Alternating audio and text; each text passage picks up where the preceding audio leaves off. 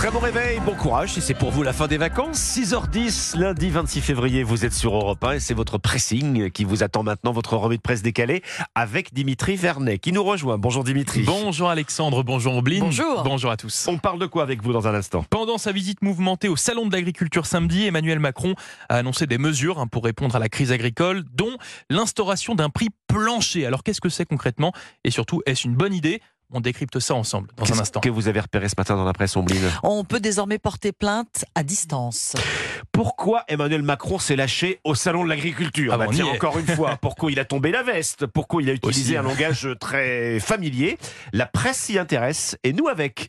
Dans un instant, Dimitri, ce sera juste après euh, vous, euh, puisque vous voulez nous éclairer ce matin effectivement euh, sur cette Sur ce prix annonce hein, d'Emmanuel Macron, euh, annonce importante hein, pour répondre à la colère des agriculteurs et qui concerne la mise en place d'un prix plancher. Oui, grâce à cet article décryptage que vous pouvez retrouver sur le site du magazine Le Point. Alors rentrons directement dans le vif du sujet. Concrètement, les prix planchers, qu'est-ce que c'est? Eh bien, Les prix planchers, ça désigne des tarifs en dessous desquels les industriels agroalimentaires ne pourront pas descendre lors des négociations avec les paysans. Objectif donc protéger les revenus des agriculteurs avec Oui. eh bien un prix minimum en quelque sorte, calculé filière par filière en s'appuyant sur l'indicateur de coût de production, Oui. de production agricole. Alors si on vous écoute, euh, Dimitri, c'est plutôt une bonne mesure pour les agriculteurs. Oui, surtout que c'est une reven- revendication de longue Et date. ça fait longtemps, oui. Oui, notamment Oui, oui. de la Confédération paysanne. Mais bon, voilà, tout ça, c'est dans un monde idéal, puisque l'application de cette mesure, elle pose beaucoup, beaucoup de questions, dont celle-ci, venant de la FNSEA, je vous la lis.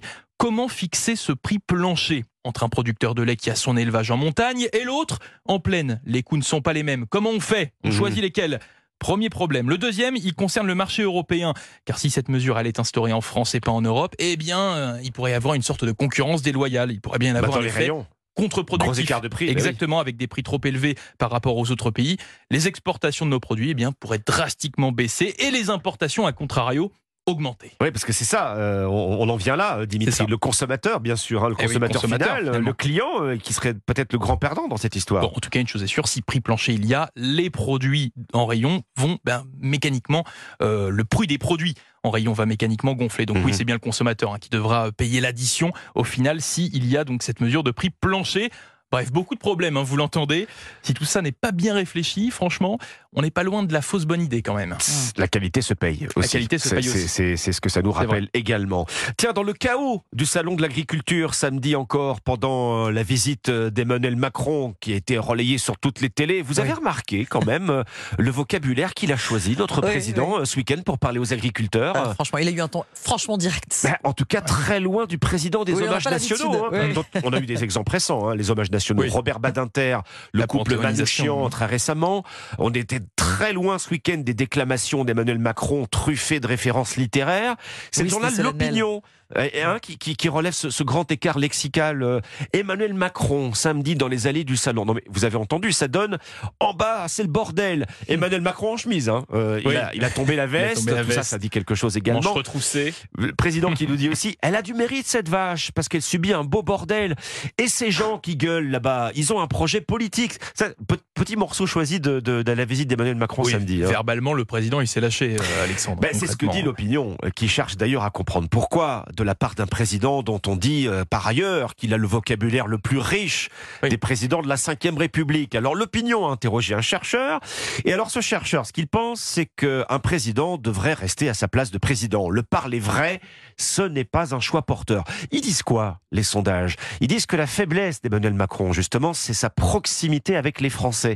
Est-ce qu'Emmanuel Macron pense ainsi corriger cette faiblesse en parlant de bordel, en parlant de gueuler Le choix de mots populaires, écrit euh, l'opinion, eh ben, il est perçu différemment selon la personne qui les Mm. prononce, bien sûr. Et d'ailleurs, l'opinion conclut sur euh, l'effet de contraste qui a été choisi par Jordan Bardella, hein, qui a choisi Oui, qui a, qui a visité le salon de l'agriculture, c'était- donc Mm. hier.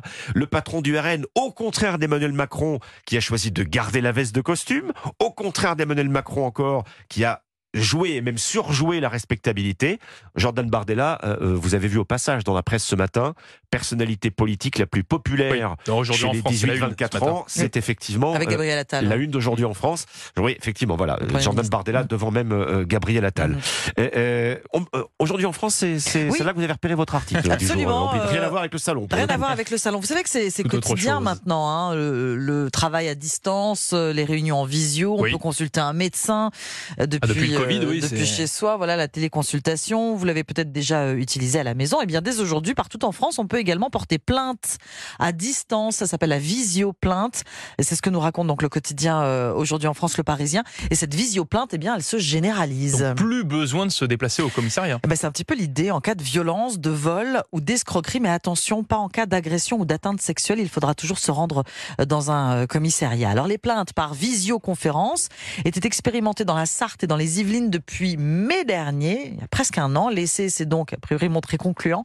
Le dispositif est accessible partout grâce à un téléservice. Vous pouvez vous connecter, vous savez, grâce à un identifiant euh, France Connect. France Connect, oui. voilà. Oui. Ouais. Celui que vous utilisez par exemple quand vous souhaitez accéder au service des impôts. Alors l'idée c'est quoi? C'est d'éviter la queue au commissariat, j'imagine? Voilà, ça a été pensé pour ça, pour les personnes qui ne peuvent pas se déplacer aussi. Et puis pour celles et ceux, ils existent un mal à l'aise à l'idée de se rendre dans les locaux de la police, peut-être un petit peu trop Oui. impressionnants. Intimidant, ouais, Voilà. Il suffit donc de prendre rendez-vous. C'est évidemment euh, gratuit, faut-il le préciser. La déposition doit être euh, doit être faite depuis le domicile ou un lieu où le plaignant ne sera pas exposé au regard des autres, un lieu intime en somme. Confidentialité, en Voilà. quelque sorte. Pas Hmm. à la, ca- à la terrasse d'un café. Oui, on non. porte porte pas plainte à- dans un bar.